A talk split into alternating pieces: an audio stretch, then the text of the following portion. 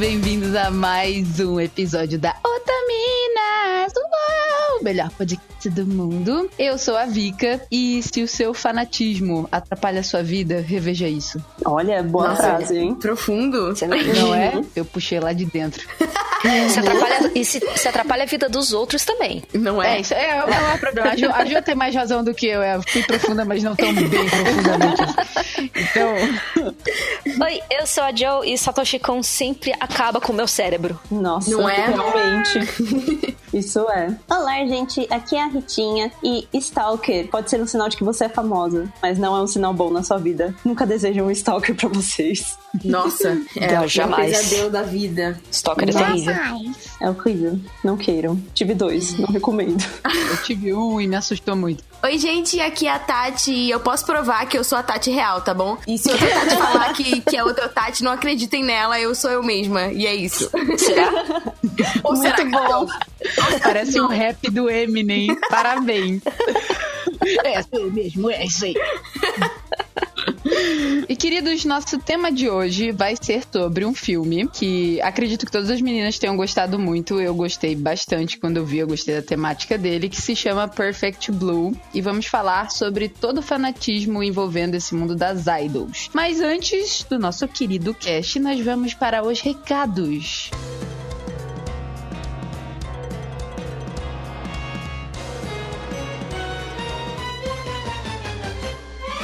Oi, pessoal, começando mais uma semana de recados com a Jojo! Hello! Nós somos tipo Super Gêmeos ativar! Hora do recado!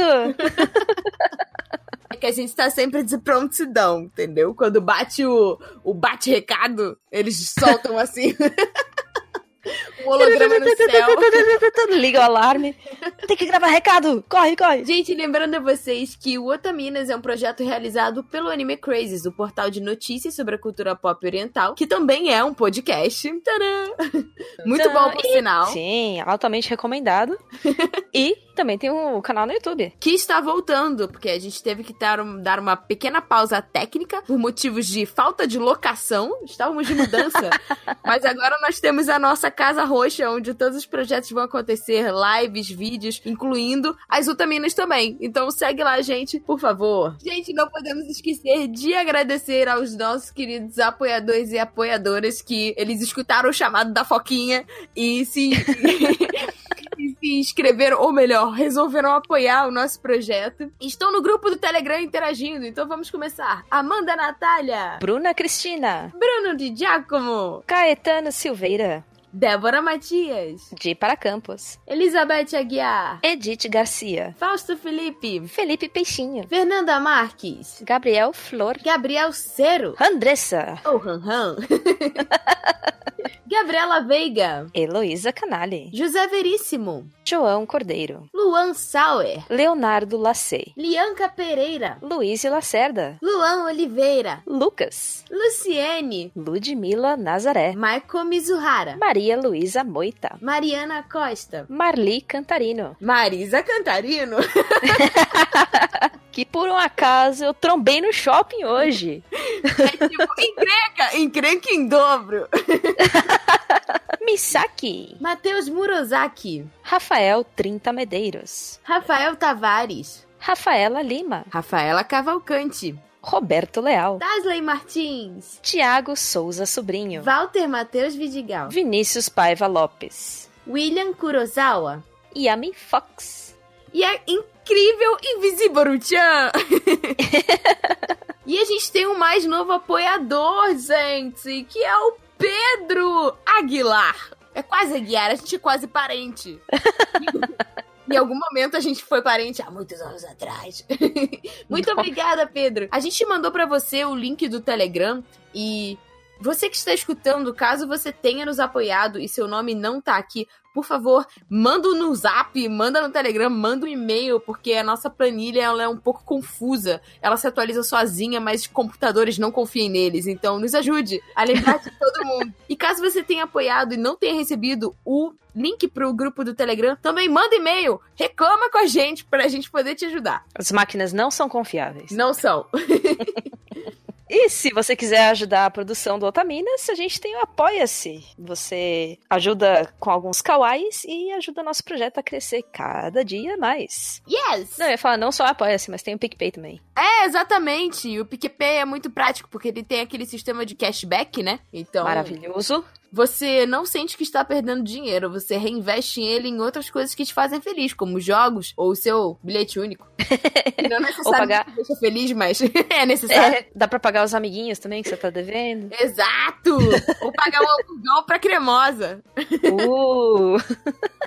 Ah, e fora isso, né, tem, tem o episódio antecipado. A galera, geralmente os episódios chegam na quarta, né? Mas a galera do grupo, os nossos apoiadores, recebem os episódios na segunda-feira com extras. Os bloopers, erros de gravação hilários. Então vale muito a pena. E mais, sem censura. Sem os pica Pica-pi! Nosso grupo é muito querido e que tem a nossa equipe toda, né? E todos os nossos apoiadores que virou uma grande família. Então, se você quiser fazer novos amigos que gostam das mesmas coisas que você, entra lá, picpay.me barra otaminas ou Jojo. apoia.se barra otaminas. Ah, e não esqueça de seguir a gente nas redes sociais, é arroba otaminas no Twitter, é, no Instagram. A gente tem uma página no Facebook que a gente posta coisa lá, mas ela é um pouco esquecida. Mas, se você quis- quiser curtir, curtir lá também. É, tá lá, mas é Facebook, né? Pois é. E aguardem, porque a gente fez um ensaio fotográfico pra lá de especial. Então, em breve, fotos das otaminas. Gente, ficou tão maravilhoso esse ensaio. Foi muito Mal divertido. posso esperar pra divulgar. Fora que, é, foi divertido todo o processo. Foi sensacional. E, Jojo, o que, que a pessoa tem que fazer pra mandar otamimos? Otamimos, pode mandar para nossa caixa postal. É, você pode mandar uma cartinha, você po- pode mandar otamimos, pode mandar sua arte, pode mandar o que você quiser, só manda Antrax, por favor. É, por favor. Você pode mandar um beijo numa caixa. Oh, Só Nossa. sinaliza, tá? por favor, pra gente achar ele. Nossa, saudade de escrever carta, inclusive. Eu, É. eu escrevia carta e borrifava perfume no, no papel. Ah, amiga, vamos escrever uma carta pro Vamos. Violet Evergarden? Ai, sim. Vamos, cara, eu, eu, eh, vamos fazer uma campanha, tipo, as otaminas, cada uma escreve uma carta pra uma e a gente se manda. A outra mina que vai sofrer mais é a que vai ter que mandar a carta pra Portugal, mas tudo bem. E a outra menina que vai ficar mais feliz vai que, a que receber a carta de Portugal, porque não. Não é? Ah, mas é legal isso. E é o seguinte, aqui eu estou me comprometendo. Quem escrever pra gente por, por é, mídia física, né? A boa e velha carta, Ai. correspondência, eu me comprometo a, a responder por escrito. Ai, que lindo, meu Deus. A Bíblia tem uma bela, uma bela, uma bela, além de uma bela voz, uma bela caligrafia. Então, então vale a pena, vale a pena. Então escreve lá, caixa postal 61551, CEP 05424970, São Paulo, São Paulo. Contamos com a sua cartinha. E vamos à leitura de e-mails. Os, nossos, os últimos e-mails, né, foi a Jojo Learning. E não tiveram e-mails, na verdade. I am so... Não, li, né? Porque não tem essa interação. Pois Gostoso é, é, ler aqui. em Exato. Então a gente vai ler, tipo, um pouquinho mais do que, do que o habitual. Até porque temos um novo servidor, então não importa quanto tempo tem o cache. E é isso. Caso o seu e-mail não tenha sido lido, muito provavelmente tem chance dele ser lido no próximo episódio. Ou se você quiser muito, deixa um OBS lá no seu e-mail, que a gente, tipo, sempre vê quem quer ser lido e a gente coloca como, como prioridade. Mas a gente sempre responde também nos e-mails, digitalmente. né? Exatamente. Escri- digitalmente, tipo, escrito. Digitado? Ah, buguei. E se você não quiser ouvir os e-mails, uma pena, viu? A gente se esforça aqui pra ler pra vocês. Pois é. Mas, Meruchan, diz aí. 29 minutos e 50 quebras de personalidade. Então vamos à leitura de e-mails. Nosso primeiro e-mail é da Isabela Dias. Ah. Ela diz: Olá, amigas do Otaminas. Olá! Olá! Fiquei muito feliz que vocês falaram de Agretsuko. Já assisti tudo umas três vezes. Uau! Nossa, eu, eu também, Isabela, meu. Ainda trouxeram minha youtuber preferida. Quase dei um berro. A Gabi é incrível mesmo. Ela é maravilhosa. Gabi, maravilhosa. Me identifico muito com a Hetsuko, pois também uso música para descarregar tudo de ruim dentro de mim. A diferença é que eu faço isso dançando feito uma louca no meu quarto. Portas e janelas fechadas, já que eu não consigo dançar com qualquer pessoa me olhando. Pois é, o importante é dançar pra você, né? É isso. Sim. Adorei que vocês falaram da situação das mulheres no mercado asiático. Li uma reportagem que na Coreia as mulheres estão escolhendo não ter filhos, não por causa do trabalho, mas por causa das expectativas que a sociedade tem de uma mãe. É verdade. E, e- e que expectativas, hein? Altas, inalcançáveis. Sim, é, parece que a mulher, a partir do momento que ela vira mãe, ela, ela, Ela se que despersonaliza. né? Pronto. É, não, e ela não é mais aquela pessoa, ela é, Ela é mãe. mãe. Exato.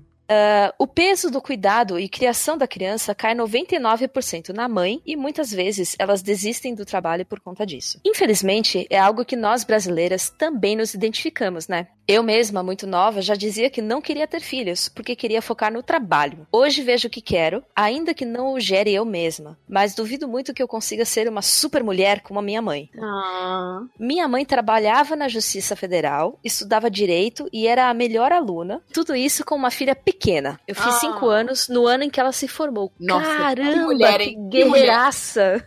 Uau! Uau. Acho ela incrível. A gente também. Mas só o fato, mas só o fato de que ela teve que fazer isso tudo já é um absurdo. Uma mãe para ser uma mulher de sucesso tem que ser super. Eu Verdade. tenho um pai que poderia ter ajudado mais, deixado a vida dela um pouco mais fácil, aí ela não precisaria fazer tanto. Mas, ao invés disso, só quem ajudava a cuidar de mim e da casa eram as minhas babás. Hum. E ainda hoje ela é julgada como ausente demais. Todos os meus defeitos caem nela e até ela mesma se culpa. É fogo, hein? Putz. A pessoa É se fogo. dedica a vida toda e ainda tem que ouvir uma dessa. Pelo amor de Deus. Na sociedade tanto oriental quanto ocidental, muitas mulheres estão se perguntando: vale a pena ser mãe já que a escolha por ter sucesso no trabalho significa ser uma mãe ruim? No Brasil não temos problemas populacionais, então vai demorar para tentarem mudar isso. Mas no Japão e Coreia isso é um problema. E se fosse por mim, todas as mulheres de lá faziam greve de útero até a sociedade tomar uma atitude. Nossa, é muito verdade isso. É, e o governo Sim. de lá também, tipo, tá, sinceramente, cagando pra isso, porque não Uhum. existem medidas é, ou mu- mudanças de postura em relação a isso que incentivem as mulheres a terem é, filhos de uma forma segura, com apoio, com amparo, com do governo, enfim, complicado. Bom, ela finaliza dizendo: beijo a todas e obrigada pelo trabalho maravilhoso. Obrigada você, linda! Beijo pra você. E o próximo e-mail é do HV Mirror. Eu criei um codinome pra você porque você pediu pra caso o seu e-mail fosse lido no cast, houvesse um codinome. Então eu criei um codinome tipo muito cacoi, tá? De nada. Cria um parece codinome pra autor- mim também, por favor. Linda, maravilhosa 2.0. Cara, não, mas o, o nome dele parece tipo um autor de best-seller, assim, do Sim. famoso autor HV Mirror. Livro de mistério ainda. É muito. Suspense. E ele começa: Olá, meninas, espero que esteja tudo bem com vocês. Está! Eu estava ouvindo o podcast 2 de Dia dos Namorados e me senti muito representado quando Amor e outra Otamina, que agora eu não tenho certeza de quem era, acredito que era Ritinha, falaram sobre homens. Ninguém grava, né, as nossas vozes, mas tudo bem. Com o passar tem do tempo, ele vai gravando. Ou não, e também tá Ou tudo também bem. não, tá tudo bem. É que na verdade todas somos um, entendeu? Nós somos tipo. É, é, É uma pessoa só que fica fazendo várias vozes. Isso, É tipo uma hidra, né? Que tem várias cabeças, assim. Ai, que horror. Incrível. É, acredito que a Ritinha é, e a Moa falaram sobre homens serem esperados a agir de uma certa. ter controle, tipo, de uma certa maneira, né? Ter controle de toda a situação e ter que sentir prazer sempre das mesmas formas. Como um cara virgem de 20 anos mais, sinto muita pressão quando vou ficar com alguém, pois todos ao meu redor já têm experiência sexual e eu pouco beijei, então acabo me pressionando a ficar com pessoas que acho atraentes para ganhar mais experiência e beijar melhor e posteriormente ter mais experiência sexual para quando eu volte a me apaixonar por alguém, eu não decepcione essa pessoa. Oh, amigo. É o seguinte, se for recíproco, não tem decepção. Relaxa. Pois é, Tá exatamente. Tudo bem. Porque, porque quando há amor envolvido, há paciência, há cuidado, e não há pressão, não há julgamento. Assim, Sim. você é livre pra ficar com quem você quiser, a hora que você quiser, se isso te fizer bem. Mas se você estiver fazendo isso só pra tentar de alguma forma se sentir melhor sobre algo que você julga não ter, então talvez seja melhor repensar. É, não, não faça as coisas só pra se provar pros outros, sabe? Não vale a pena. Pois Faça é. porque você quer, não, não porque você acha que ah, todo mundo já fez, então eu também preciso fazer. Não é assim que funciona. E sinceramente, não é a quantidade, é qualidade. E Quando você gosta de uma pessoa e a pessoa gosta de você, não importa quanta experiência você teve, não teve, aquele momento vai ser único, independente do que aconteça. Então, apenas viva o momento. E curta. E use proteção. Sempre. Tipo, mãe. mãe. Porém, a verdade é que eu não me sinto muito à vontade ficando com pessoas, mesmo tendo atração por elas, porque o que eu realmente quero é ter a minha primeira vez com alguém que eu goste de verdade. Mas, de novo, não quero achar essa pessoa e decepcionar por ter zero experiência, já que existe um limite de até onde posso me descobrir sozinho. Sei que masturbação mesmo eu não gosto do jeito tradicional, a famosa piramide. Mas, se eu me apaixonar por uma garota, ou mesmo garoto, mas garotas assustam mais por terem um organismo mais complexo e pela maldita regra de que homens têm que chegar, como vou saber o que gostaria de fazer nela? Aí é que Segue tá, você instinto. Descobre e vocês descobrem juntos. Sim, e é assim, a outra pessoa também pode falar o que ela quer. Aham, exatamente. Aliás, você pode perguntar. É muito saudável e deve falar o que ela quer. E olha, tipo, mesmo relacionamentos em que as pessoas namoram há muito tempo, todo dia é uma descoberta sobre coisas que você, tipo, gosta ou que você não gosta, e você vai compartilhando isso com a pessoa. E experimentando coisas novas. Enfim, a ideia era mostrar que homens também precisam se descobrir, pesquisar e explorar o próprio corpo. Mas acho que eu acabei perdendo o foco e acabou ficando mais como um desabafo. Desculpem, já nem sei como concluir esse e-mail, mas obrigado por me ouvirem ou lerem na real. Beijos vocês e seus trabalhos, obrigado por sempre me fazerem rir, refletir e espero logo conseguir me tornar um apoiador. PS, amor, manda um beijo pro Jack também, por favor. Beijo será devidamente mandado. E olha, o seu desabafo barra relato serviu pra mostrar que homens também precisam se descobrir e, e- e explorar o próprio corpo. Então tá tudo bem. Sim, é válido pra todo mundo, né? O pessoal. A gente tem uns, pro- uns problemas que a gente se acha tão único assim, mas na verdade todo mundo sofre igual. Exatamente. Isso daí me lembra, inclusive, é, quando você tá procurando um emprego que você não tem experiência, mas aí a vaga pede experiência. Mas se você não tem Exato. experiência, você não consegue entrar na vaga. Mas se você não entrar na vaga, você não tem experiência. E aí? Aham. É tipo um looping, assim, e sinceramente, é, às vezes você pode estar perdendo tempo da sua vida se preocupando com isso em vez de dar chance pra conhecer as pessoas ou pra se aprofundar mais no relacionamento com alguém que seja interessante. Então só se joga, você vai aprender a partir do momento que você se jogar mesmo. Deus outro. O próximo e-mail é do Mike Silva. Ai, Ele já diz- sei! Eu também sei. Oi, meninas, tudo bom? Bom, Primeiramente, queria dar parabéns de novo pelo podcast. Já mandei um e-mail. olha Sim, nós só. lemos. Queria pedir desculpas também quando conheci vocês no Anime Friends. Pelo amor, né? Eu fiquei tão animado que abracei Tati e Companhia Limitada sem perguntar. Companhia E, obviamente, vocês foram muito simpáticas, mas eu deveria ter tido a noção de perguntar se podia. Então, sorry. Tudo bem, Cara, tá tudo tá bem. tudo bem. De verdade. Tanto Otaminas quanto Anime Crazes e o Bunka Pop, te amo, amor. São meus alívios no dia a dia. Recentemente comecei a ter crises de ansiedade e ficar sentado no escritório o dia todo é bem difícil. Eu te entendo. Eu também te entendo. Estou fazendo acompanhamento com um psicólogo, muito bem, porque a gente tem que tratar, né? Sim. Mas, sim. Mas a primeira semana passei basicamente no banheiro chorando. Ah, Ah, abraço no microfone. Quando fui ouvir o episódio novo, percebi que enquanto ouvia me sentia melhor e acabei ouvindo os episódios mais de uma vez. Ai, Que gostoso ouvir isso. Meu Deus. Eu sei que o podcast foi criado para trazer a visão feminina do mundo otaku, mas mesmo sendo um homem gay, Eu me identifico com as coisas que vocês dizem e com a visão de vocês dentro da minha experiência. Não sei se ficou claro. Ficou sim. Ficou, ficou extremamente claro. É porque a gente fala, né, tipo, é claro que é a visão feminina, mas o feminismo não diz só, só sobre mulheres. Uhum. O feminismo, ele abrange todo mundo. Exatamente. verdade, é- Porque é a igualdade entre as pessoas. né? Exato. Então, que bom que você sente assim. Que bom que a gente consegue comunicar isso pra você também. Isso significa muito pra gente. Muito. E ele continua. Dou muita risada com os pica-pi! e já chorei ouvindo o cast de Nana. E eu gravando.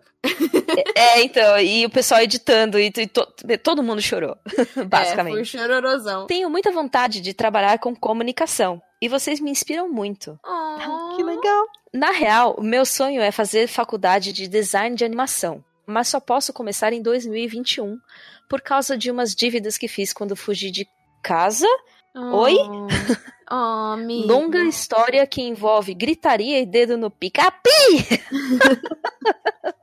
Perseguições, segredos, quem é pai de quem, tiros, seitas, Meu mortes pai! misteriosas e um psicopata. Um dia eu conto, meu Deus do Cara, céu. por favor, conte, porque parece Se você não que é for- Tarantino. Então, se você não for contar pra gente, pelo menos escreve um livro, porque meu, E aí você me avisa o nome pra eu poder comprar e saber agora a história, porque eu fiquei super curiosa. quero. Caramba!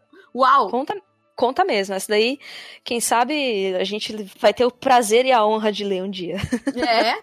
Hoje eu estou com 25 anos, mas tenho noção que idade não tem importância pra começar as coisas. Isso aí. Certíssimo. Eu já participo de um podcast, mas a equipe é basicamente composta por homens héteros. E mesmo sendo pessoas mais, entre aspas, abertas, ainda ouço coisas que me incomodam. Não por maldade, mas por ignorância mesmo. Faço minha parte e explico as coisas de forma didática, quando consigo. E tô com paciência. Isso é, esse quesito é muito importante. Mas você já tá que fazendo é. a sua parte muito bem. Sim, só de, de explicar já é, é um bom caminho Meio andado. caminho dado, exato. Oh. Um dia quero tocar um projeto meu e fazer diferença como vocês estão fazendo pra mim Oh, agora. meu Deus! Oh. E com certeza pra muitas meninas e meninos também. Ai, cara, eu não aguento. Eu também, meus olhos têm água neles. Malditos ninjas cortadores de cebola! Maldito episódio de Nana, que na verdade é um recados. Continuem com excelente trabalho e espero de verdade que vocês se tornem referência no meio otaku. Ai, cara. Como já dizia Sakura, liberte-se! Release! PS, vou tatuar uma carta Klaus, só que não escolhi ainda. Ah, que legal! Oh. A minha favorita é a The Wind. Beijos, amo vocês. Amamos você também, obrigada. Ó, eu sou 100% tatuagem, então quando fizer, por favor, manda foto que eu adoro apreciar. É tipo, na dúvida, tatua. e é isso. Ai, cara, que legal. Ô, depois manda o nome do podcast pra gente ouvir. Sim, pode mandar por e-mail, Por favor, manda essa história maluca por favor. com tiros e seitas e mortes misteriosas. E um Meu psicopata. Deus do céu. e obrigada por esse e-mail. O próximo e último e-mail é um combo de dois micro-e-mails que ele mandou pra gente, o João Gabriel Souza. E os dois você pediu pra ler, então a gente vai fazer tipo um mashup assim. Tchuc, tchuc, tchac, tchuc, tchuc, tchac. E vai ler os dois. Olá mais uma vez, Otamigas. Aqui é o João, Ah, adorei. Adorei amei. Otamigas. Amiga, por que, que a gente não se chama assim? Pois é, né? Teve que vir uma pessoa de fora pra dizer pra gente chamar de Claro. Otamigas. Olha. Ai, Já gostei. Planning. Parabéns mais uma vez pelo excelente episódio sobre esse anime que ainda não tive a oportunidade de assistir, principalmente pelo fato de ter certo preconceito a produções da Netflix ou que são exclusivas do serviço em geral. Mas, como em alguns casos, vou dar uma chance depois de escutar vocês. Yay! Olha, que, que legal saber isso. E, mas eu, eu compartilho desse preconceito com você, viu? Eu também eu vejo produções exclusivas assim, eu já fico meio ressabiada, mas ó, vale muito a pena. Vale a verdade. pena. Como eu trabalho em loja de departamento e um shopping, me identifiquei com o que a Tati, se não me engano, falou sobre a respeito de horas extras. Sim, fui eu mesma. Aqui É. também não se paga. E no meu caso, às vezes, sou até de forma indireta forçado a passar do horário. E quando eu saio no meu horário, vem aquela brincadeirinha de mau gosto e vergonhosa. Já vai? Como assim? Tá cedo? Você chegou agora. Olha, isso é, Ai, é o fim da picada. Isso Sim. realmente é frustrante, porque o certo passa a ser encarado como errado nesse meio de comércio e varejo, e não só na área administrativa. Por isso, gostei do que vocês falaram sobre a proposta desse anime. Então, acho que você vai gostar de Agretsuko. Uhum. Ah, gostaria também de dizer que sou apaixonado pela voz da Gabi Xavier. Parece um otaku intelectual. E ao lado da Jojo é melhor ainda. Oh. É, mas ela é uma ta- Ela não só parece, ela é. Ela é, ela é incrível, ela é incrível demais. Mais uma vez, parabéns meninas pelo excelente trabalho, como de costume. Se possível, leia o meu comentário no próximo cast. Lido! Lido! Vai, amiga, lê o, o parte 2. Mashup. Olá, mais uma vez, Otaminas. Ah, não chamou a gente de Otamigas. Poxa, é que evoluiu, esse foi antes. É verdade. Esse episódio realmente me tocou muito. É o de Furuba. É, o- é isso, é o de Furuba. Ele fala de dilemas da vida que eu sempre me deparo. Mesmo ouvindo ele umas duas vezes, já não lembro muito dos detalhes. Sou péssimo de memória, tipo a Vitória.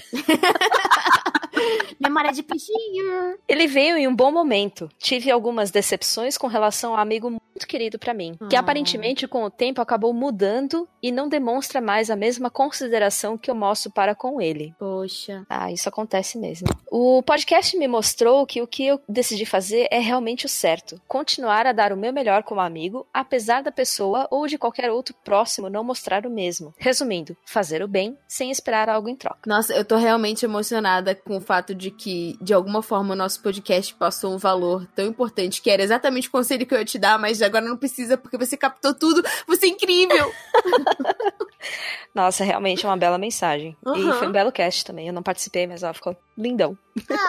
não vou mentir que realmente é triste você ver uma pessoa chegada a você mudar em sentido negativo, mas leva essas coisas como experiência de vida. Hoje continuo falando com ele, rindo, saindo junto, mas claro, tendo um conceito equilibrado sobre tal. Não espero demais, sabe? É bom, porque você não se frustra, né? Sim, quanto menor a expectativa, menor a frustração. Exato. E graças a isso que vocês falaram, decidi dar uma chance a esse anime que me lembra muito meu shoujo favorito. Natsume Yuji... Yu... Yu...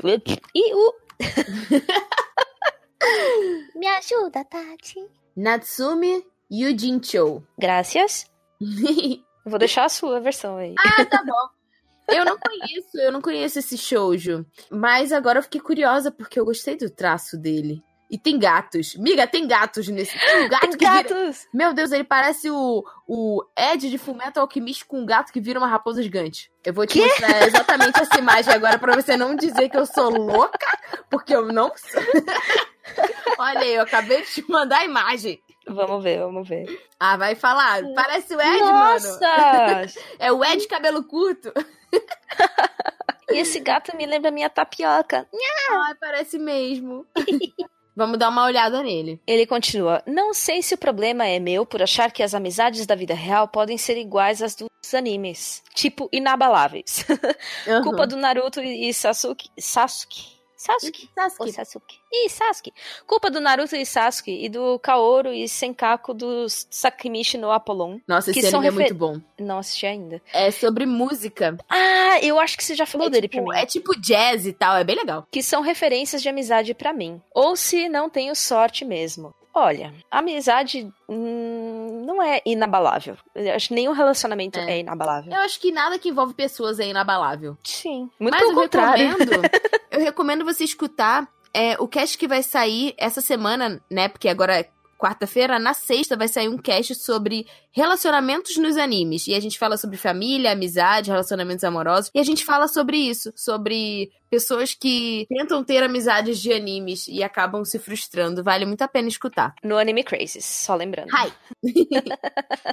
É, mas enfim, não desisto de acreditar nesse sentimento que pra mim é mais forte até que laços românticos. E é mesmo. É sim. Não tenho muitos amigos, por isso me abalo muito quando passo por essas coisas. Então decidi falar isso com vocês, pois vocês me acompanham quase todos os dias nos meus fones de ouvido e as considero realmente como amigas de confiança. É uma honra, muito obrigada. Nossa Senhora, obrigada. Mais uma vez, parabéns pelo excelente trabalho que estão fazendo. Vocês alegram o dia de muitas pessoas. Eu não sei lidar. Também não, muito obrigada. Se possível, leia meu comentário no próximo cast e desculpa por qualquer incômodo. Imagina! Tá lido. Seja lido. Beijo, lindo. Nossa, cara, muito, muito, muito obrigada. Nossa, eu, eu gosto muito de participar dos recados, porque eles me fazem ter esperança na vida. Verdade. De verdade, de verdade. Eu, eu vou recomendar isso pra todas as otaminas. Quando elas estiverem se sentindo mal, eu vou obrigá-las a lerem os recados pra elas se sentirem bem, porque só tem amor envolvido em forma de palavras. É incrível, incrível. Sniff. eu, tô tipo, nossa. E, e, assim, eu acho muito gostoso ouvir como, como o pessoal é, sente a gente como sendo amiga deles, sim, né? Sim, sim. E realmente é o que a gente quer passar, que vocês tenham um ambiente onde vocês se sintam confortáveis e acolhidos sempre. É, esse é o nosso é o nosso foco principal e passar boas mensagens e deixar vocês com tanta esperança quanto vocês nos deixam. Isso. e é isso, espero que vocês tenham gostado da leitura de e-mails. Não se esquece de mandar e-mail pra gente também pelo podcast@otaminas.com.br. E é isso, vamos pro cast. Bye! Tchau!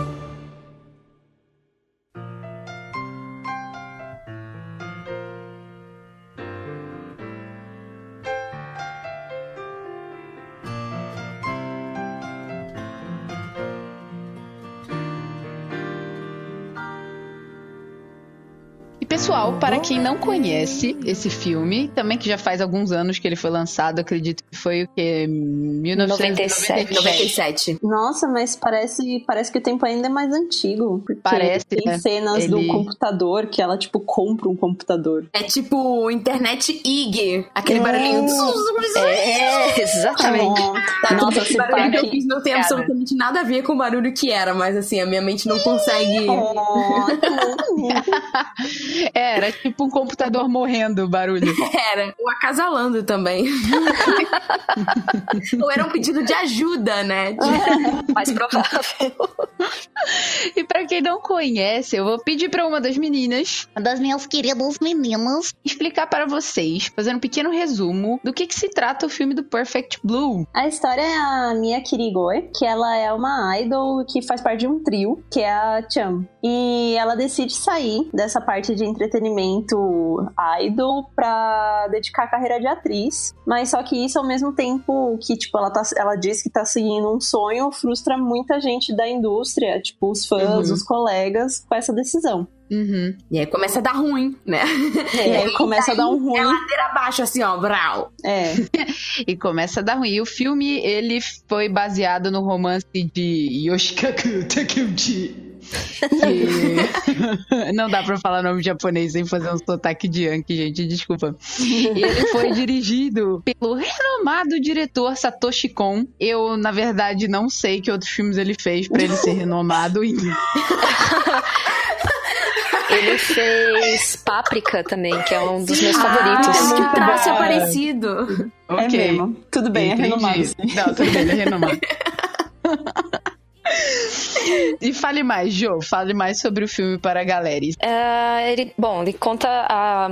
Eu não vou falar decadência, mas a decadência da, da, da Mima. É uma decadência psicológica, É, então. porque É. ela começa ah, Um a se questionar a se questionar muito com essa mudança de, de carreira de idol pra atriz como ela frustra os fãs e como ela passa de uma coisa mais inocente e infantil pra fazer cenas mais maduras então toda essa perda de inocência também acaba afetando o psicológico dela e como tem stalker na parada e começa a mexer muito afetar muito o psicológico dela então é, é um suspense psicológico bem pesado, assim, faz a gente questionar os, os limiares da realidade, da nossa imaginação, o que, que a gente acha que realmente acontece, ou o que Uhum. os outros fazem ou deixam de fazer. Sim. E, inclusive, inspirou filmes super famosos, tipo Hacking para um Sonho e Cisne Negro, que é um baita de um filme. Sim. Eu acho que esse filme ele fala um pouco sobre a questão da nossa imagem. Então é tipo Bastante. a imagem que a gente tem, a imagem que a gente acha que a gente tem, a imagem que os outros têm da gente. E aí nesse caso mostra como ela quebra a imagem dela a partir do momento em que ela tá tipo tentando se autoafirmar e na verdade ela tá tentando se autoafirmar por ela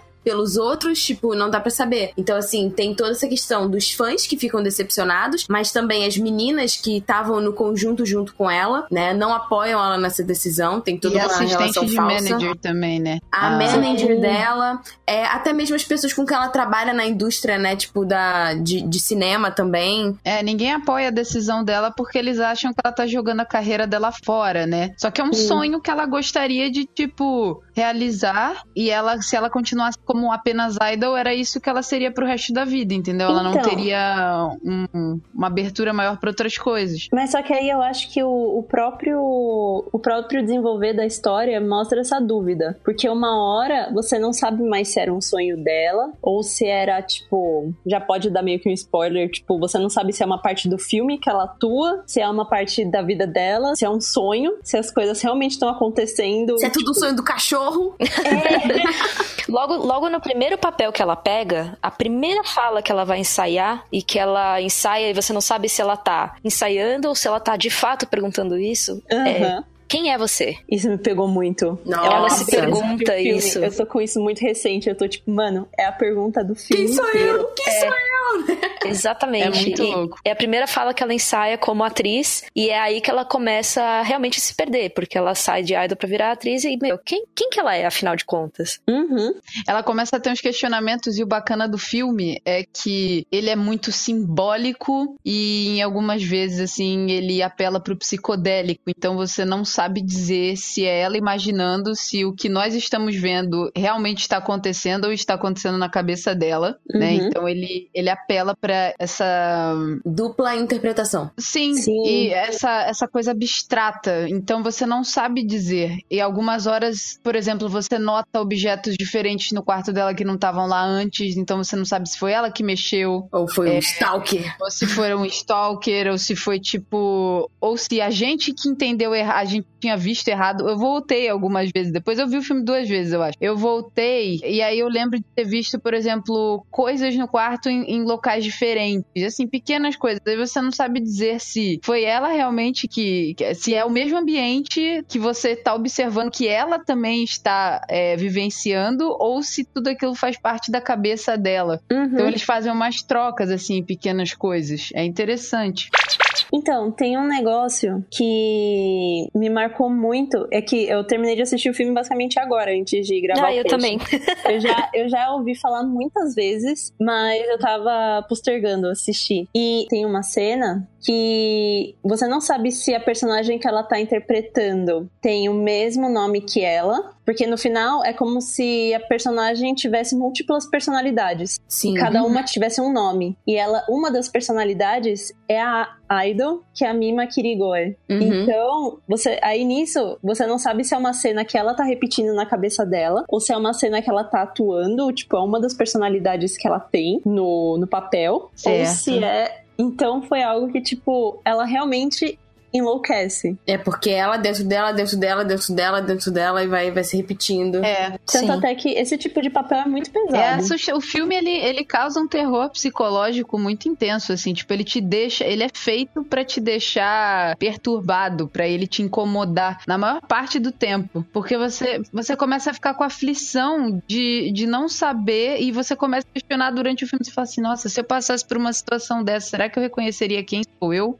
Não, e assim, isso me lembrou, tipo, essa confusão de quem trabalha é, sendo ator ou atriz, que às vezes você fica tão imerso no papel que muitos não conseguem sair do personagem, né? E, Sim, exatamente. O, o Coringa, né? Aham, o Heath Ledger. E a própria Natalie Portman, quando terminou Cisne Negro, ela ficou mais de seis Meio meses, bitolada, quase né? um ano, sem, a- sem conseguir atuar, porque ela entrou numa depressão profunda com o papel. É você ter É uma muito entrega muito bizarro. grande, né? Assim, É. e aí Uhum. depois você não consegue sair se você não tiver força suficiente ou não tiver amparo, né? Eu Uhum. acho que é importantíssimo que esses profissionais tenham um apoio psicológico, justamente para que consiga realmente diferenciar a sua identidade da identidade do, do personagem. Sim. É, a Mima é pra, pra ser uma pessoa normal, teoricamente. Tanto que a, logo a cena de abertura do, do filme é fica alternando o palco das idols cantando, fica alternando o, o show, né? E a vida normal dela, ela indo no mercado, né? É, aliás, eu acho Mano, mu- patético. muito bonito, muito legal os, os recordes que acontecem, né? Então, o- os cortes de cena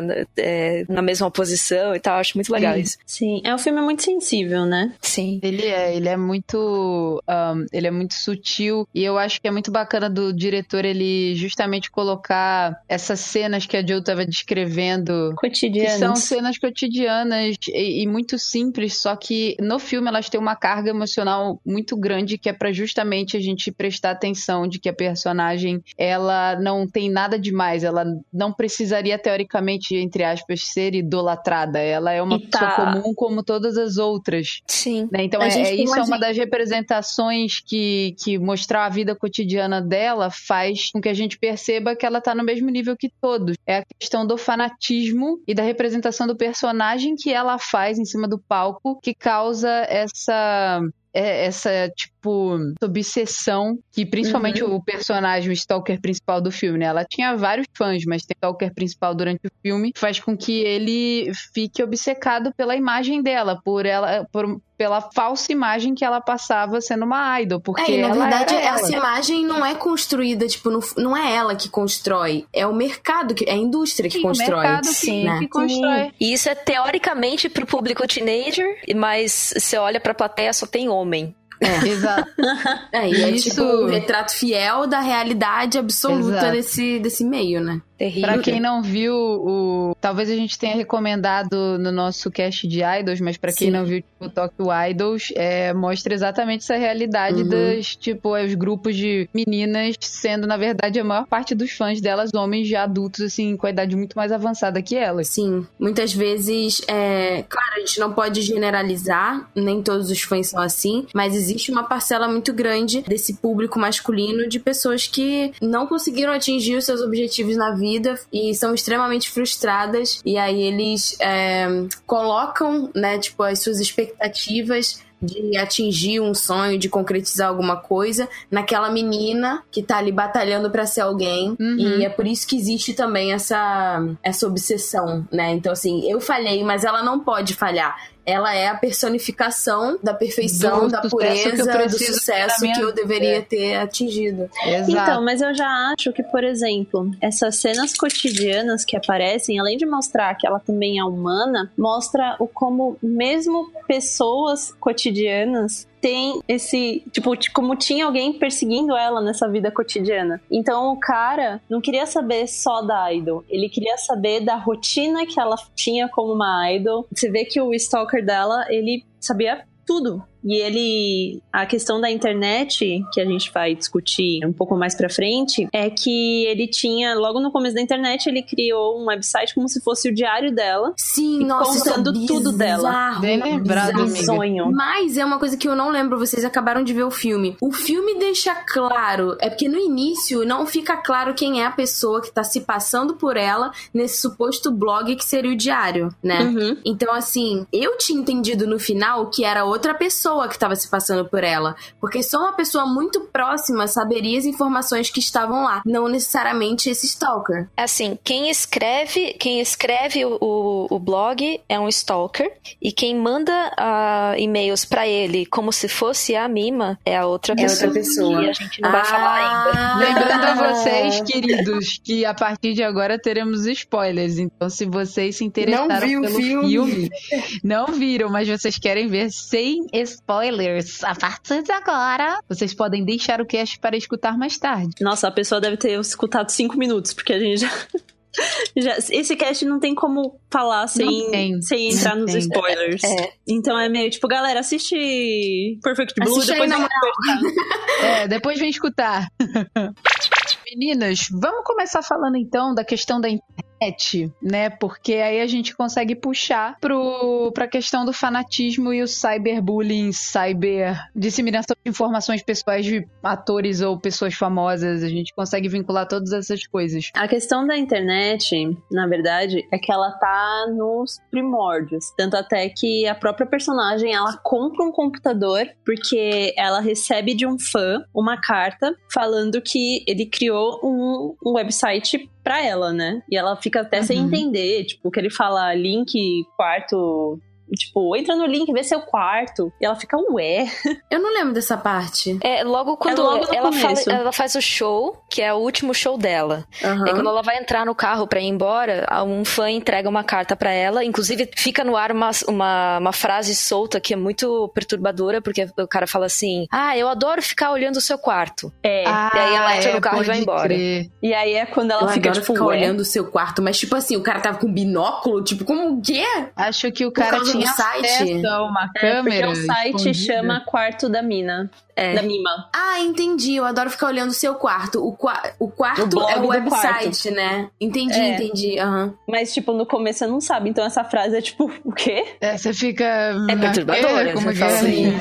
E aí é uma cartinha bonitinha lá, que é fechada com um coraçãozinho, não sei o quê. E aí a gente já começa a ver um negócio interessante também nesse filme, que é o uso da cor vermelha. Nossa, Pra indicar muito. situações de perigo. Uhum. Então, Uhum. por exemplo, a carta, ela é cor-de-rosa e tem o coração vermelho. E a partir daí começa a se in- intensificar o vermelho ao longo do filme Aos todo. poucos, né? Vai sendo introduzido. Sim. Exatamente. E aí nesse- nessa É carta muito tá escrito. interessante a linguagem narrativa. É muito. Tá escrito do, sobre o link. E ela fica, mas o que, que é o link? Não sei o que e tal. E a manager dela, a Rumi, fala da internet. Aí ela vai atrás de comprar o computador, não sei o que e tal. um bagulho aí que os militares soltaram, tal, que chama internet. Ninguém usou até agora o que é caro pra caralho. Mas www. Aí. Você vai baixar um HTTP, dois pontos, barra, barra. Em duas É. semanas.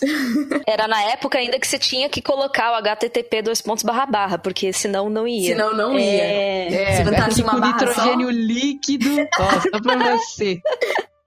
E aí ela entra nesse site e se depara com alguém narrando exatamente o que ela fez no dia inteiro. Inclusive, tipo, o- a marca de leite que ela comprou. Ah, zoado, meu. É que eu não lembrava disso. Que zoado. Mano do céu, Vicky. É porque foi, foi um statement muito, muito sincero, assim. Foi.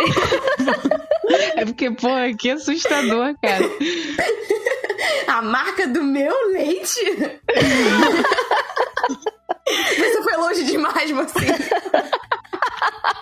Não, e a partir daí ela começa a ficar, né, com meio. eh, com aquela pulguinha atrás da orelha. E É, mas isso, tipo, esse filme é de 97, né? Isso. E cá estamos em 2019. E esse filme nunca foi tão atual na vida, né? Sim. É... Inclusive, eu tava vendo um vídeo sobre, né? A gente vai falar disso na questão do fanatismo. Já Esquece pode entrar, tamo agora. nós. Não, é isso aí, sim. Já, já entra aí. Vocês não queriam acrescentar mais alguma coisa sobre a internet? Muito cuidado, adeus.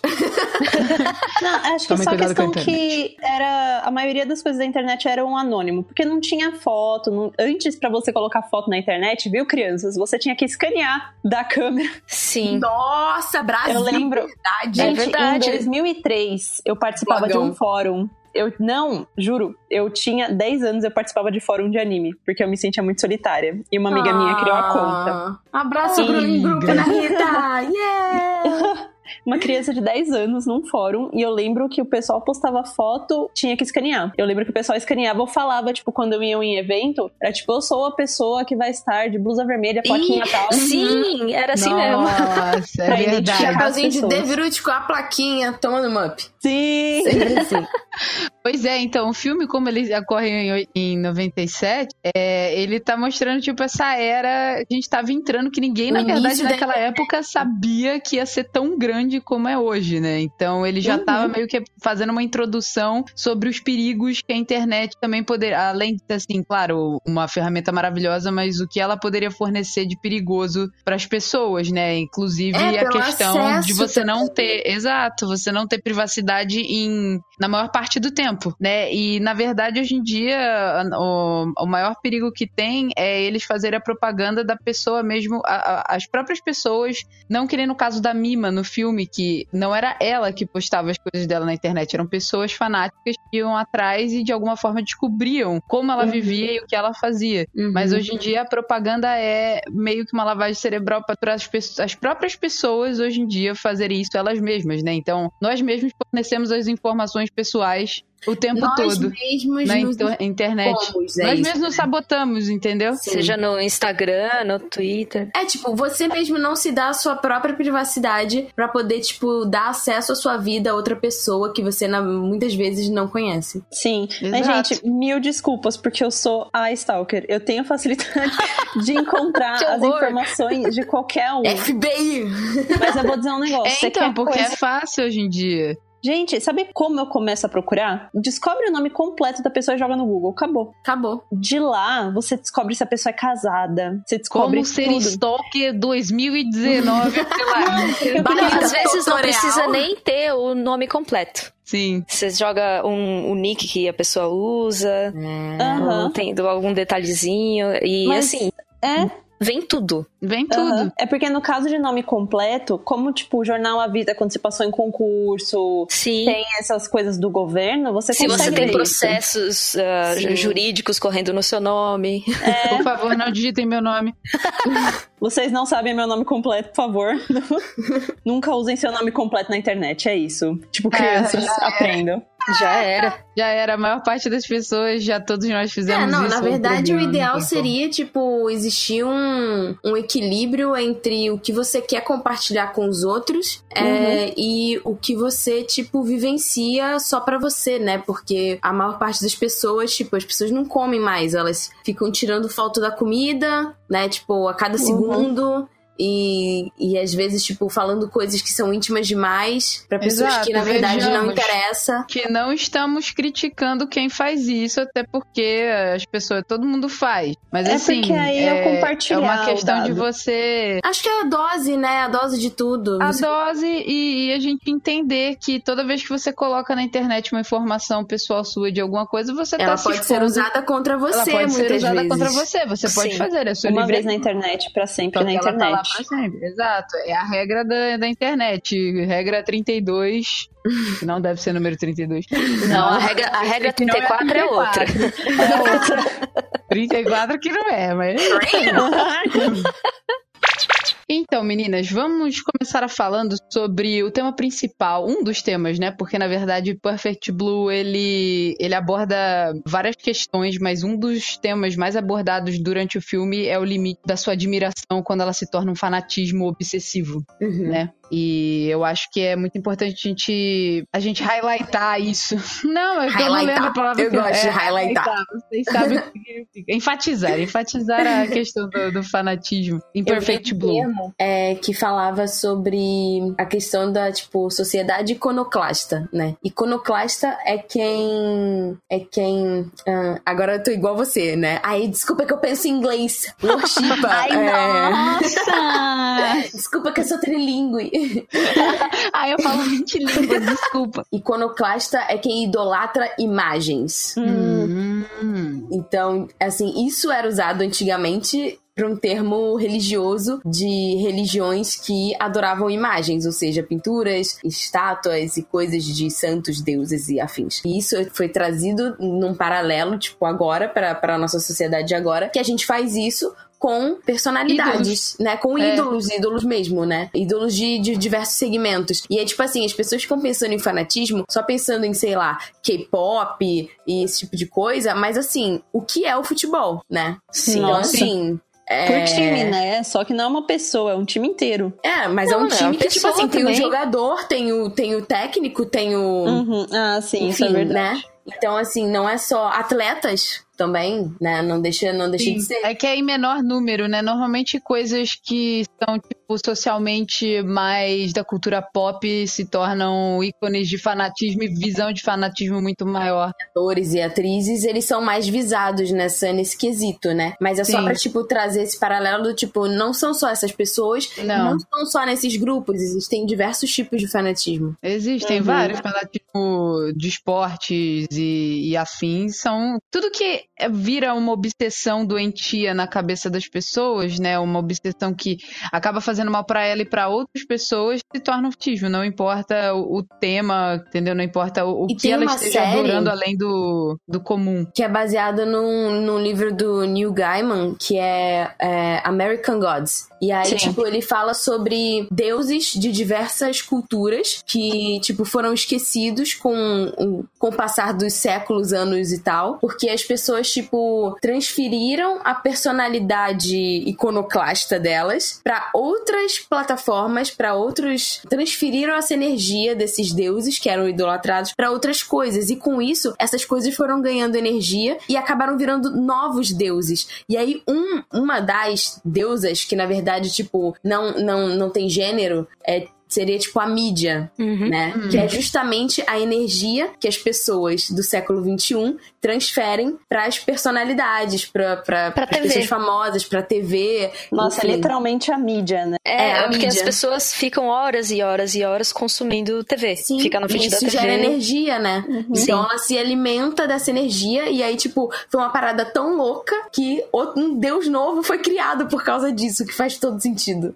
Faz Uhum. mesmo. É bem interessante isso. E o que eu tava vendo, tava falando pras meninas mais cedo, pessoal, é. Uma amiga minha, ela me mandou recentemente dois vídeos, que é um canal de uma. Não conheço, não sei quem é. Eu acho que é uma, uma menina coreana. E ela tava demonstrando casos de uma coisa muito séria que eles chamam de sasengs. Sasengs são fãs obcecadas, principalmente voltado pra esse mundo do K-pop. E essas meninas, normalmente são meninas, é muito difícil você ver um saseng homem. Elas criam grupos privados onde elas trocam informações privadas também dos cantores de uma determinada banda da qual elas são tipo completamente fãs, assim, fanáticos sobre. Uhum. E elas, de alguma forma, elas conseguem, né? Tava explicando no vídeo da menina. De alguma forma, elas conseguem essas informações, seja através das companhias telefônicas ou elas pagam, porque tem algumas dessas sasengs que normalmente elas são as líderes dos grupos, elas são pessoas com muito recurso financeiro, elas são ricas e elas conseguem informações tipo horários de voo, onde eles dormem, onde eles vão ficar, hotéis, número de telefone deles, eles têm que trocar de telefone a cada tipo um mês, porque eles ficam, os números ficam comprometidos, mesmo Sim. que as companhias telefônicas tenham ah, acordos de tipo Sigilo. sigilo completo,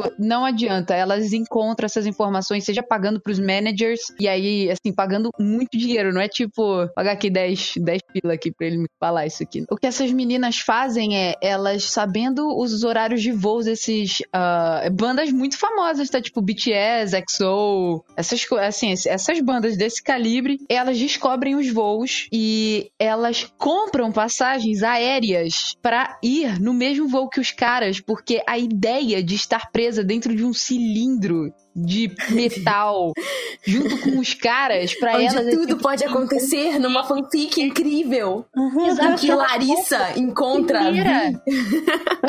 Cara, mas é tipo primeira classe, elas compram só pra estar junto com eles. E aí Respirar quando o eles mesmo estão ar, né? dormindo- Ai, Exato. gente, É muito doentio. É, obsessivo, é, ob- é doentio. E aí, tipo, tem relatos de ex-pessoas que se consideravam sasengs, que elas, tipo, começaram a notar o quão doentio era esse padrão de comportamento delas quando elas estavam nos voos e elas viam essas meninas saindo da. Assim, claramente elas eram sasengs também e se trancavam no banheiro que os meninos tinham usado pra fazer coisas pervertidas lá dentro, só porque eles usaram Ficar se um assento. na privada, né? É.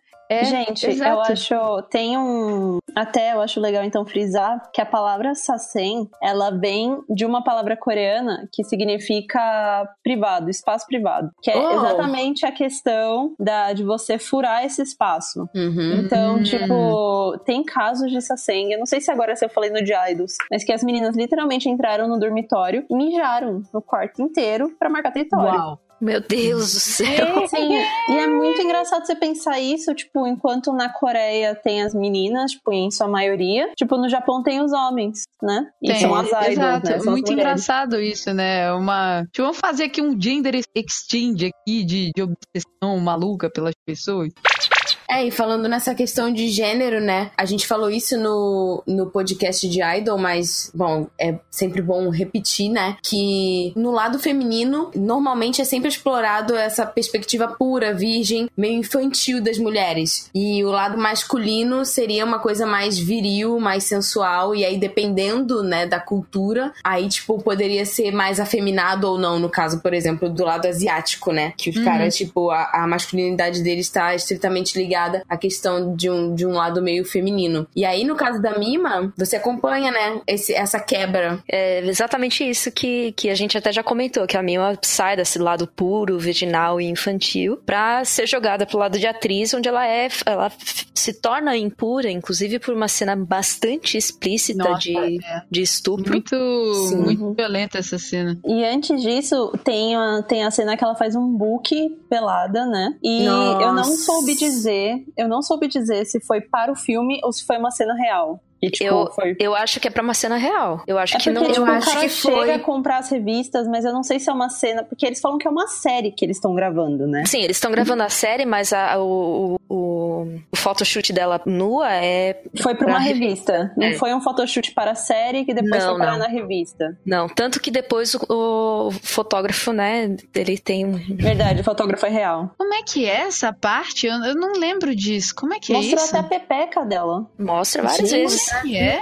Vocês estão falando, mas eu tô tipo. Nani. Eu tô tentando puxar, Tanto que mas a eu... Nani the fuck. Eu também não lembrava, eu lembrei hoje que assisti pra, pra gravar o cast. Ela. Bom, primeiro tem essa parte do que Ah. o, o roteirista coloca no, no, no roteiro um estupro.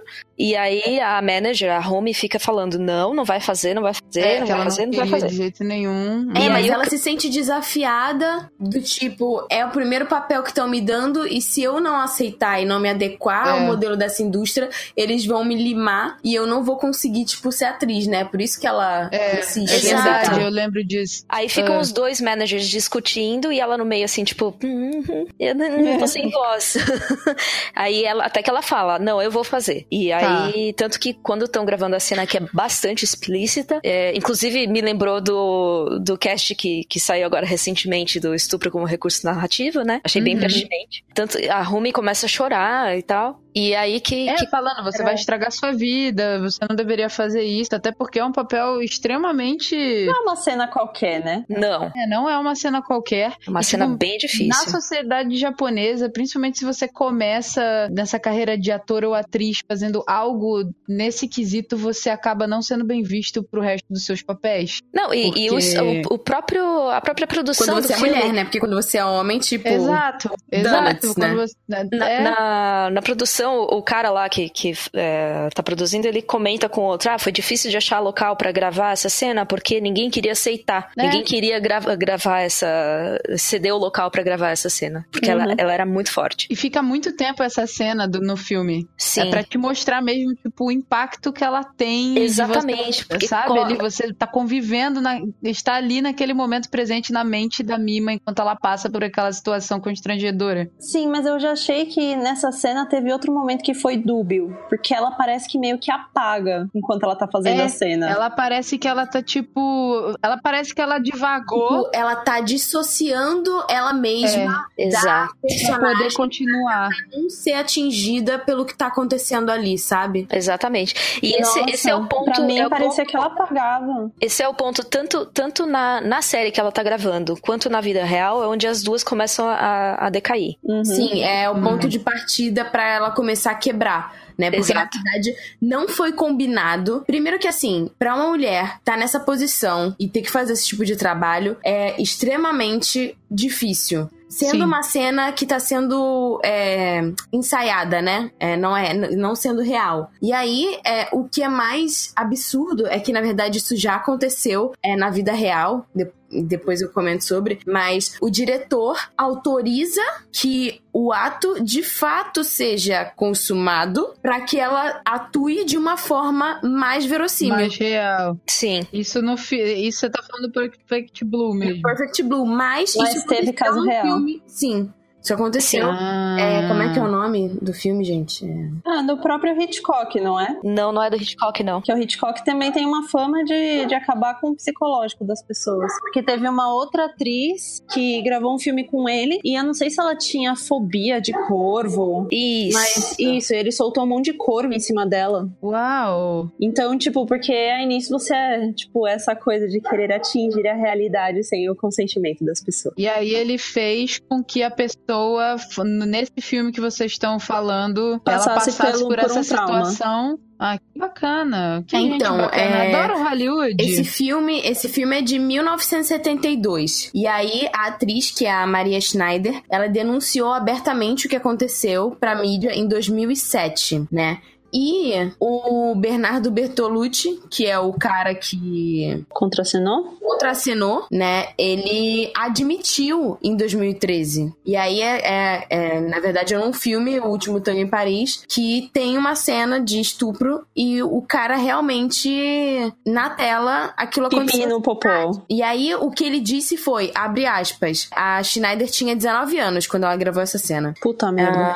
Na, na verdade, o Bertolucci é, é o diretor, o Marlon Brando, que é o. Desculpa, o... foi o Marlon Brando, isso, perdão. É o diretor que, que mandou, né? Uhum. É, Sem o- avisar pra seria- ela. Sem avisar pra ela. Ele falou com o Marlon Brando que era pra ele fazer, sem falar pra ela. E aí ele disse, abre aspas, eu queria sua reação como menina e não como atriz. Que absurdo. Na cena, ele passa manteiga no. Mas enfim, esse recurso narrativo foi usado também no Perfect Blue. Certo. E isso me lembrou também, eu fui pesquisar sobre, tipo, cenas de filme picante mesmo, e o quanto tem muitas atrizes que começaram em filme pornô. Sim, Como, por exemplo, a mais famosa de todas é a Cameron Diaz. é mesmo? Eu não sabia Sério? disso. É. Ela começou, gente, ela era atriz pornô. A indústria de Hollywood é muito obscura, assim. ah, quando você começa a pesquisar sobre realmente profundamente, não tô falando assim de websites sobre fofoca, websites da mídia principal, assim, quando você realmente começa a ouvir relatos que são abafados da galera que procurou entrar, tentou entrar, ou realmente já estão lá dentro, só que esses relatos são abafados, você começa a ver quão embaixo é esse buraco. É uma coisa assim que as pessoas vão ficar surpresas um dia que isso vazar, porque realmente é muito triste. E Perfect Blue, ele enfatiza é, justamente esse lado agressivo e, e obscuro de você trabalhar para essa indústria, né? O, o que pode te acontecer em vários, em, em vários quesitos diferentes, tanto em questão de você ser pressionado por pessoas de fora que não tem nada a ver com a sua vida, mas que se tornam obcecados com você, ou você submeter a coisas que você não gostaria de fazer só para tentar alcançar um sonho que no final das contas, às vezes pode ser ah, uma grande furada na real. É, e assim, é, é, só terminando de falar sobre o que a gente já tinha falado no último cast de estupro como recurso narrativo, por que a gente não condena essa cena, apesar dela ser uma cena pesada, tá? Ninguém vai negar que não deixa de ser uma cena pesada, realmente, mas Pesadíssima. esse estupro, ele ocorre pelo ponto de vista da vítima e não do agressor. Essa cena, ela, de certa forma, acabou possuindo o propósito de desenvolver a personagem Sim, não é gratuita, que nem. Não, ela é alguns crucial pro desenvolvimento é da crucial. personagem. Pro desenvolvimento, na verdade, não, do desdesenvolvimento, né? Do- É, mas da- das duas personagens, da, da personagem que ela interpreta na série e dela. Sim, Exato. exatamente. É isso que a gente tenta falar, tipo, pra vocês. A diferença, não te cortando, amiga, mas, tipo, a diferença. É porque, assim, tem muitas pessoas que às vezes mandam e-mails nós e falam assim: ah, mas, mas como que vocês podem, tipo, ah, falar bem de uma coisa que, que, na verdade, ela é um recurso muito ruim pra ser. Não, mas, assim, quando tem um propósito pra uma cena, em qualquer filme isso, quando tem um propósito, a determinada cena acontecer pro desenvolvimento do, da narrativa, aí faz sentido você usar. Uhum. Entendeu? E não gratuitamente. Sim. É que a gente falou na- naquele cast, a gente falou sobre o teste de Jada, né? E que tinham quatro pontos a serem considerados caso uma cena de estupro fosse utilizada, né? Então, assim, que era o estupro ocorre pelo ponto de vista da vítima, se a cena possui propósito de desenvolvimento da personagem, se o abalo emocional da vítima é desenvolvido e se o corpo nu da vítima é mostrado como, objet... como objeto de sexualização, né? Exato. E aí, nesse caso, foi pelo ponto de vista dela, para o desenvolvimento, o abalo emocional dela é mostrado a partir desse ponto até o final do filme, e a questão do corpo dela, o corpo dela não é explorado como um objeto sexual. Não, é um corpo completamente normal, de uma mulher normal. Não, em nenhum momento eles enfatizam os seios dela de uma forma sexualizada. Eles só simplesmente mostram a cena, Sim. o que você precisa entender. Porque esse não é o objetivo, não é mostrar o estupro em si, é, é é mostrar o, a forma como ela tá se dissociando de quem ela é, pra ela poder continuar existindo e ela passando por por essas dificuldades, essa fragmentação da personalidade dela, ela não saber quem ela é mais. Sim, tanto que no, no imagético da, da, da cena, a, a câmera se aproxima da cabeça dela, porque você Sim, entra olhar nos nela, pensamentos E dela. ela, aham. Porque é ela que realmente mostra ela se desconectando dela mesma ali. Exato. Como, quase como se ela tivesse saído do corpo, sabe? Uhum. Do tipo, aquela, essa daqui que está sofrendo isso não sou eu. E é o que muita gente. É um recurso que muita gente acaba tendo que fazer pra conseguir, tipo, seguir em frente depois que algo desse tipo acontece, né?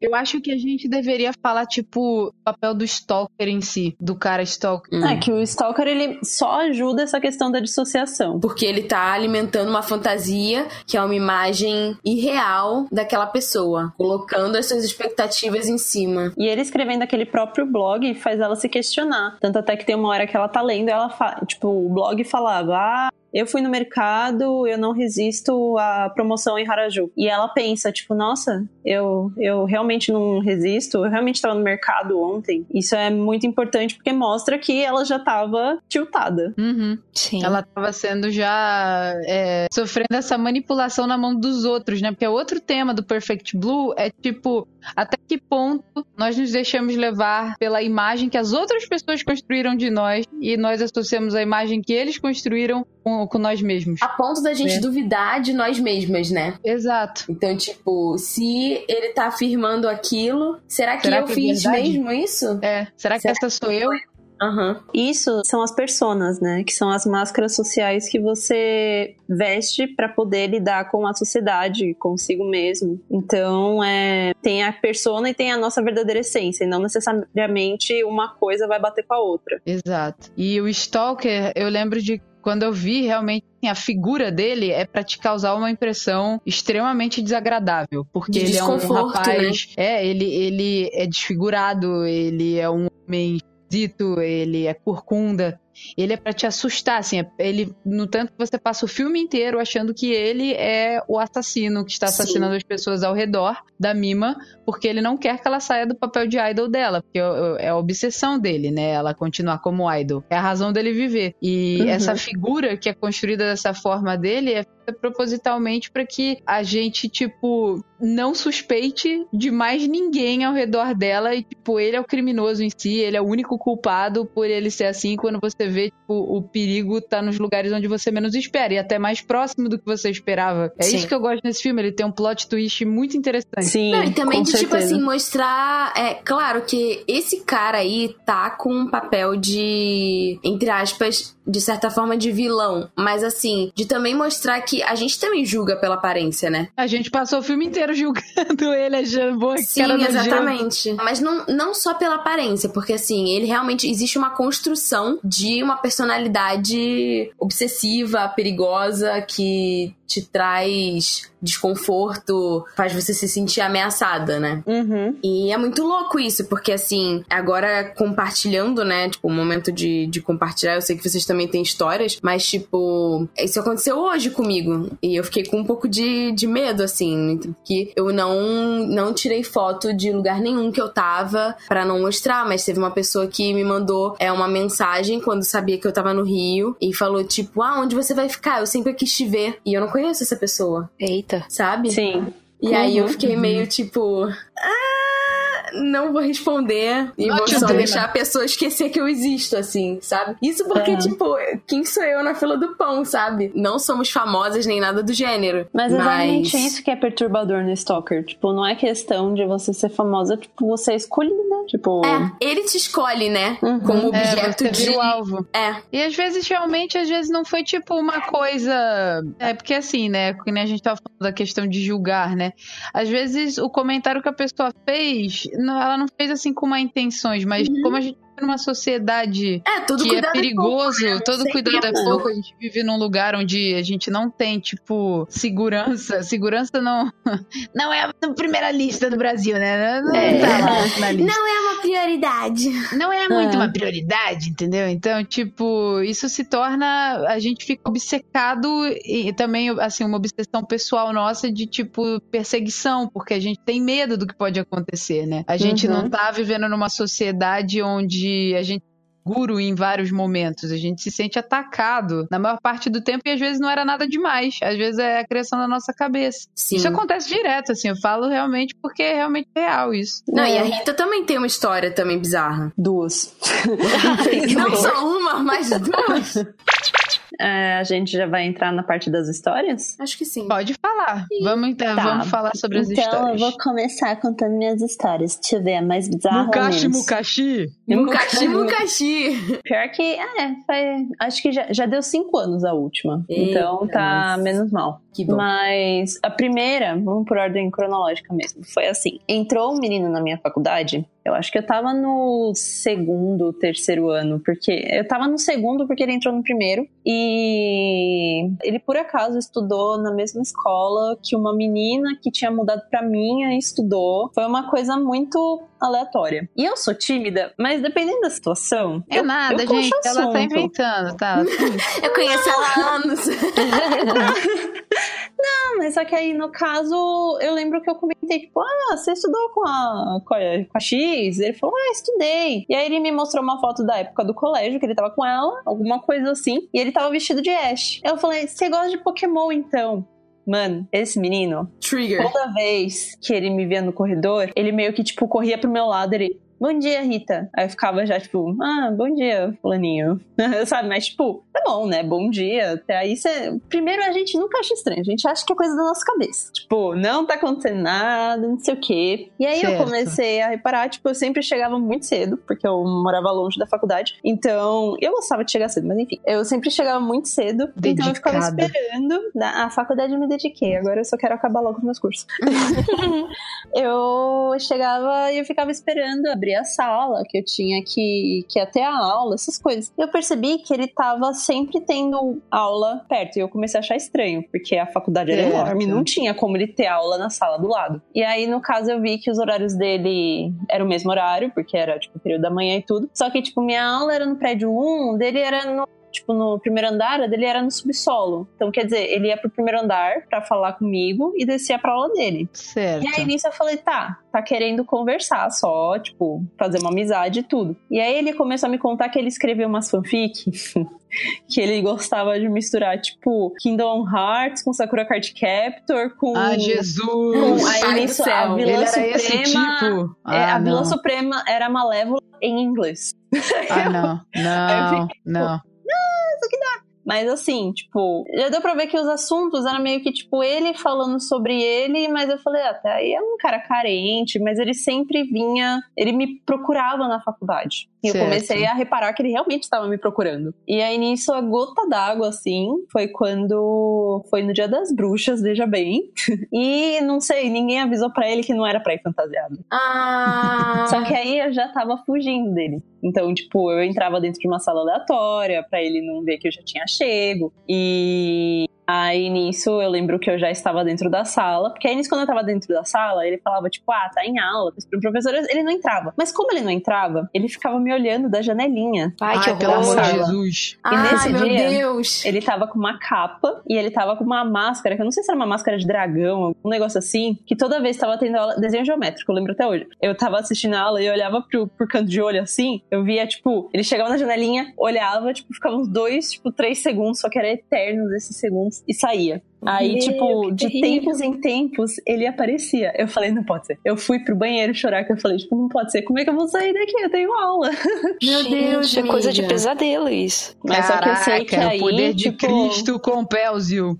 Eu sei que aí, no caso, eu fui meio que literalmente fugindo. Então, eu fui meio que ignorando essas coisas. E como era na Você chegou sei. a falar pra alguém em algum momento? Na hora, não é que eu não percebi, mas eu falei, tipo, mano, não pode ser, sabe? Certo. Tipo, então Eu não queria que. acreditar que o cara tava, tipo, passando do limite do comum. É, porque o pessoal falava, ah, ele gosta de você. Eu falei, não, gente, já, já, tipo, não é mais isso. Impossível, eu tô ficando louca, sabe? Essa Tá. sensação que eu, que eu tive, tipo, mano, tô ficando louca, eu tô imaginando coisas, não pode ser. Então Muito é meio que uma consciência. Perfect Blue, né? É uma consciência ruim porque você, tipo, você só acredita quando passa. Certo. E aí, esse foi o primeiro caso. O segundo caso foi um pouquinho mais medonho, só que durou menos.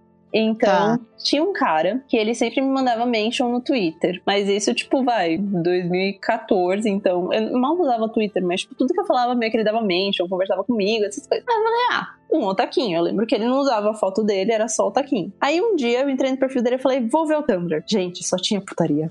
Só tinha putaria. Tipo, isso, Uh. isso me afetou muito. Eu o falei, antigo "Meu Tumblr, né? Deus." Porque hoje em dia. Nossa, Ah, é. hip Tumblr, graças a Deus. Porque só tinha, só tinha criança problemática naquele negócio. Mas só que eram uns gifs de tipo, de uns porn muito pesado. E aí do Eita, nada, eu lembro que eu dei nós. um scroll ainda falei, não, não pode ser. E tinha um com polvo. Eu fiquei nojenta.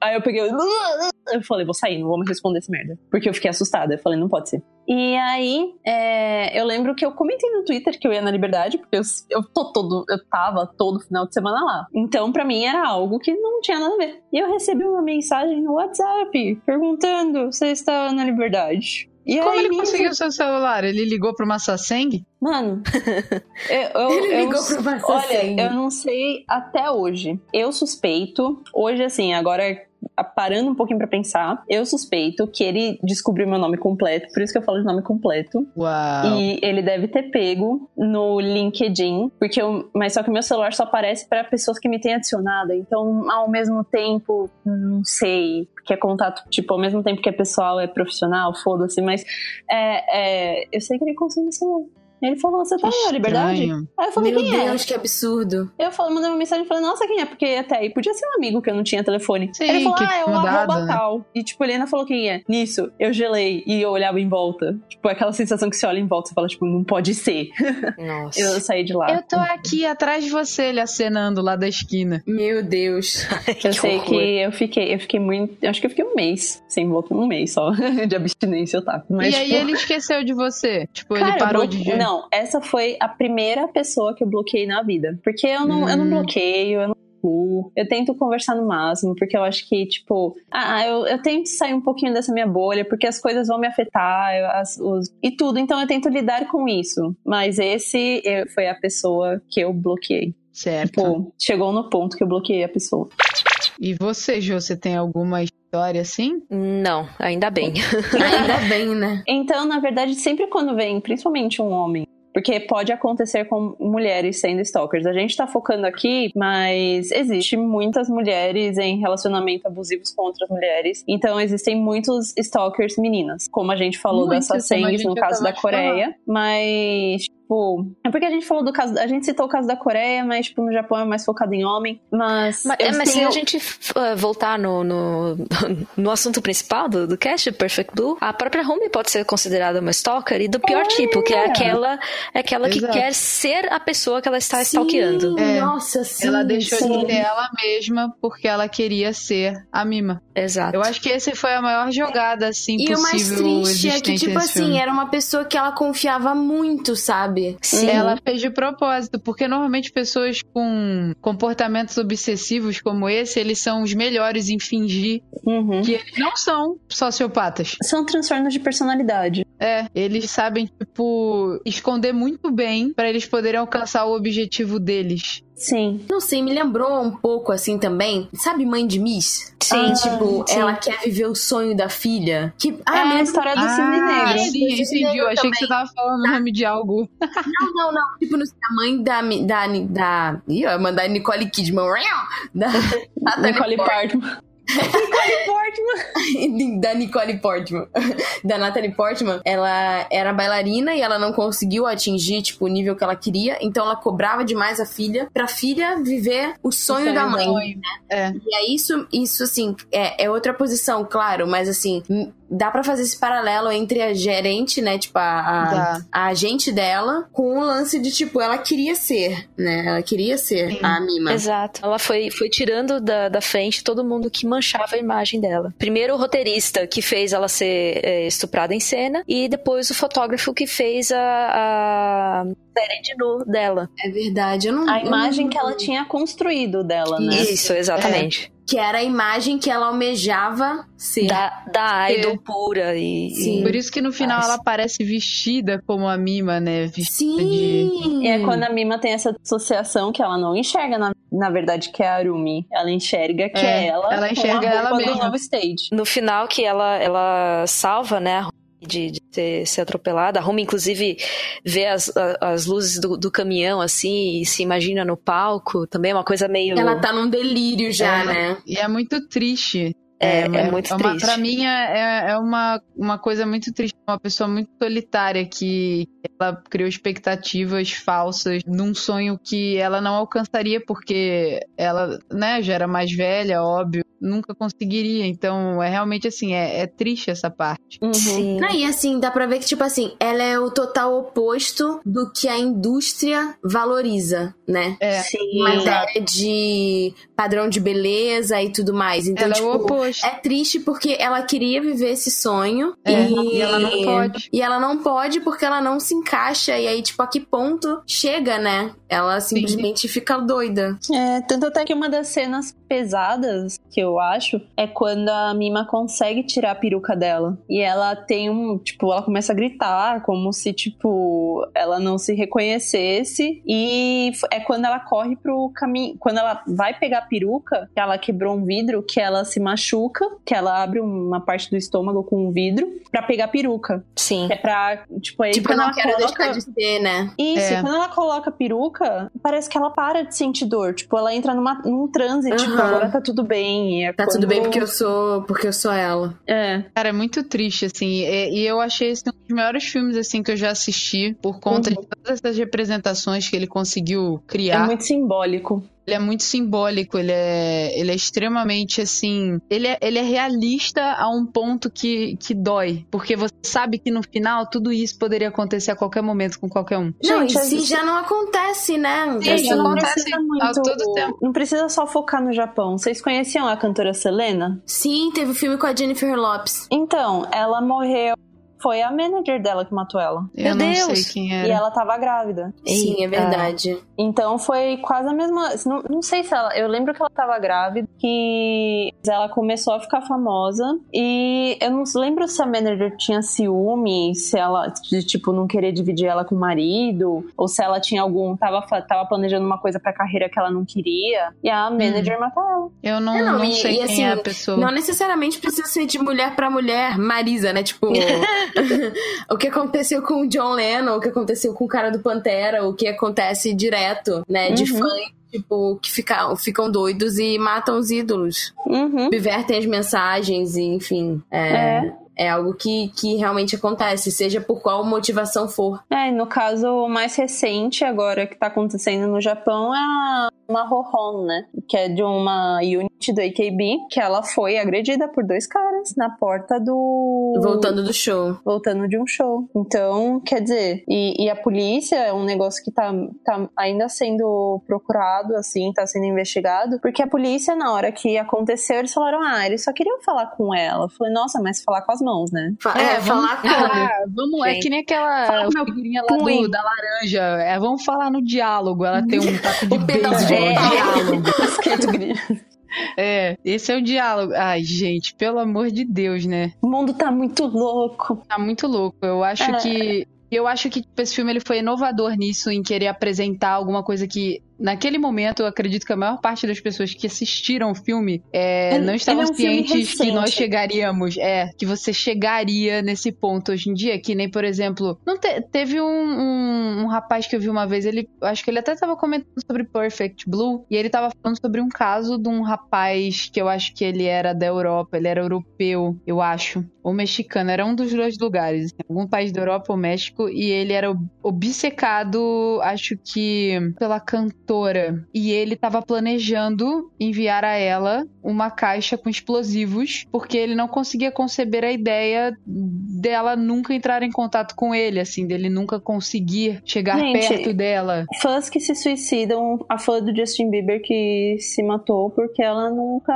seria a namorada dele, essas coisas. Sim. É, A gente, as pessoas não sabem isso. diferenciar esse espaço. É algo que. E isso, esse filme é legal porque, ao mesmo tempo que ele foi feito nos anos 90, mostrando, e tipo, não sei quanto tempo demora pra fazer esse filme, mas 97 pra mim, ó, já existia o Windows 93, 94. Então eu acho que ele deve ter demorado um pouco pra ter sido feito. 95, miga, 95. Então, é, é, é algo que, por mais que seja antigo, acontece até hoje. E, tipo, são muitos casos que a gente pode citar. E então, e uma conclusão, assim, que eu chego é que se eu demorar pra fazer amizade com você é porque eu tenho medo. Mas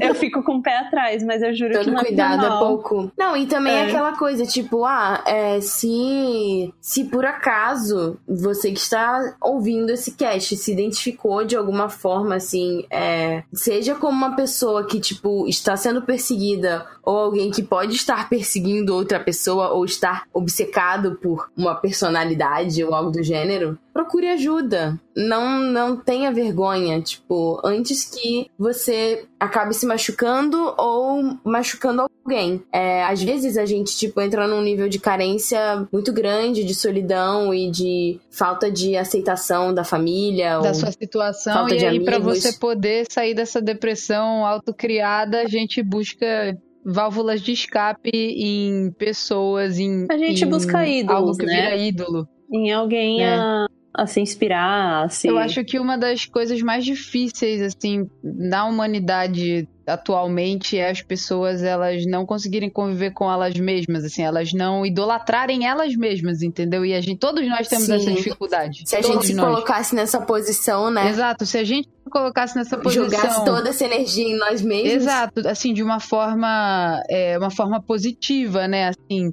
Sim. É, se a gente se respeitasse, se como a gente respeitasse, a gente respeita se essas pessoas. Ou se a gente se colocasse no pedestal, como a gente coloca determinadas Cara, pessoas. É, e a gente acaba perfeito. projetando muito no- nesses- nessas pessoas que a gente não conhece, a gente É. é, vê nelas tudo que é perfeito, tudo, aí a gente E que, na verdade, muitas vezes foi fabricado, né? Foi. Aquela pessoa, ela não é desse jeito. Aquilo é maquiagem, aquilo é plástica, aquilo é feito. é encenação. Não, a gente mais. não faz ideia como que foi pra chegar ali, entendeu? Então pode ter sido algo terrível. E a gente não faz ideia de como foi formulado tudo isso então, pra se ela até o poder virar Justin quem ela é. Bieber, voltando no assunto do Justin Bieber, até ele já admitiu ter sido abusado pra chegar onde ele tá. Caramba, eu não sabia disso, que pesado. Sim, mas a Sim. maior parte do o que eu tô fa- falando pra vocês outro dia é que a maior parte das pessoas, pra elas entrarem em Hollywood, elas passam pelo. ah, que eles chamam de tipo ritual de aceitação, que seria isso Teste desde a do sofá, tá? né?